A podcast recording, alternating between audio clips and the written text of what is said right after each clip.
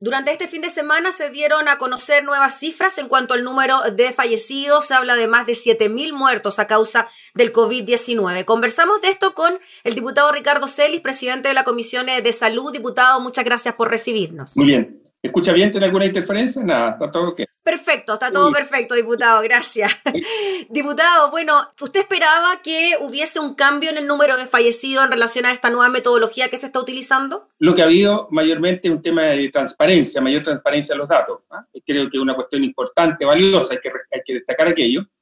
Lo que llama la atención son los números, ¿cierto? El número total, el número bruto absoluto de personas, hemos sobrepasado a Italia, ¿cierto? Estamos lejos todavía de lo que es Estados Unidos y otros países, somos quinto en número absoluto, pero en, en lo que es el número de, de contagiados por eh, millón de habitantes o por 100.000 habitantes, como quieras medirlo en la tasa, somos primero. ¿ah? Y en el tema de eh, mortalidad, eh, estamos igual, igual, igualito que Estados Unidos.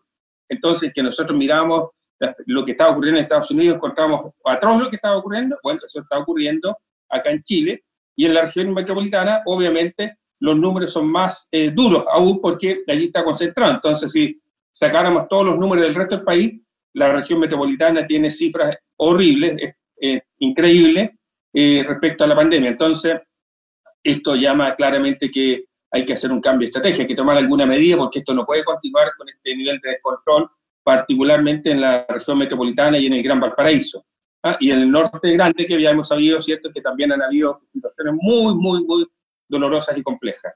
Sí, en Calama la situación está bien complicada. Diputado Ricardo Celis, ya llevamos una semana desde que asumió el nuevo ministro Enrico París. Eh, de hecho, tenemos una buena evaluación para él, según la última encuesta CADEM, pero los contagios siguen aumentando, el número de fallecidos también y las cuarentenas, al parecer, en la región metropolitana tampoco están funcionando. ¿Cuál cree usted que debe ser la estrategia para que finalmente la curva se comience a aplanar? Habría que decir que el ministro París es valiente, primera cosa. Primera, porque no es fácil. En asumir el cargo, dice usted. Sí, claro, para asumir estos desafíos en esas condiciones hay que ser valiente, hay que ser patriota, voy a decirlo así, hay que tener espíritu de país, ¿cierto? Porque es sacrificar todo, ¿cierto? Para, porque sabiendo que esta cosa no es fácil de administrar, sabiendo él que, cómo estaban los números, o presumiendo, eh, toma esta decisión, así que yo creo que eh, hay que eh, destacar aquello. Segundo, yo creo que lo que el ministro tiene que hacer es esto que se ha llamado la hibernación de la región metropolitana de todas maneras. No puede tener estos niveles de movilidad. Y cuando uno mira los estudios de la Universidad de Chile y otros respecto a la movilidad, ve que la mayor movilidad está en dos puntos. Trabajo y compras. Entonces, eh, claramente van a tener que tomar una decisión. Por ejemplo, en relación a compras, se me ocurre que pueda salir una vez a la semana a, comprar, no dos ni tres, una.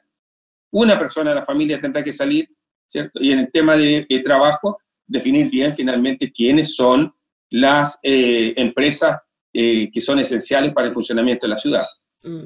Diputado, pero el ministro durante la semana pasada dijo que el tema de la no se podía hacer en la región metropolitana. ¿Usted cree que quizás le deberíamos cambiar el nombre, pero aplicar medidas más estrictas en cuanto a la movilidad, transporte público, no sé, cierre de algunos supermercados? Pienso que quizás por ahí podría ir la cosa.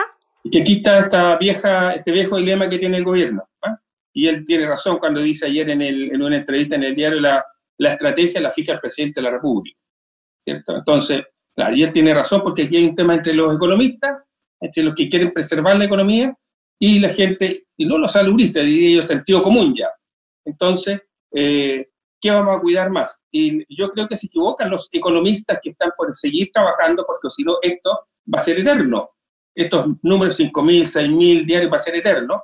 En cambio, si se toma una decisión de cerrar definitivamente la ciudad y hacer una cuestión de una sola vez, ¿cierto? Probablemente los, por hasta por dos semanas, probablemente los resultados van a ser mejores porque se va a encerrar, se va el virus va a dejar de circular. Si el problema es que el virus está circulando muy ampliamente en la región metropolitana. Mm. Diputado, en cuanto a lo que ha hecho el ministro también durante esta semana, ¿a usted le parece que también la forma de comunicar el mensaje ha ido cambiando? ¿Y qué le parece el tema del endurecimiento de las medidas para quienes no respeten las cuarentenas? Yo creo que eh, ya, eh, eh, a mostrar capacidad de diálogo. La estética, no sé, cuál opinar, ¿no es cierto? Como de forma, ¿no? Un cambio en la forma. Claro, eso puede estar. Yo creo que es más opinar. Pero claramente hay, una, hay el sentido de que más, diálogo, más capacidad de diálogo, y eso es bueno, es una buena noticia. Ahora, yo eh, voté a favor de, la, de aumentar las sanciones a las personas. Entonces, algunos dicen que esto va a sancionar a los más pobres, a los que están buscando trabajo pero no, si la gente que anda buscando trabajo es bastante cuidadosa. Solo el 0,5% de la gente anda circulando sin permiso. Eso pasó acá también en, en, Temuco cuando estuvimos en cuarentena, lo mismo. Era, controlaban a todos, el 99% tenía un permiso.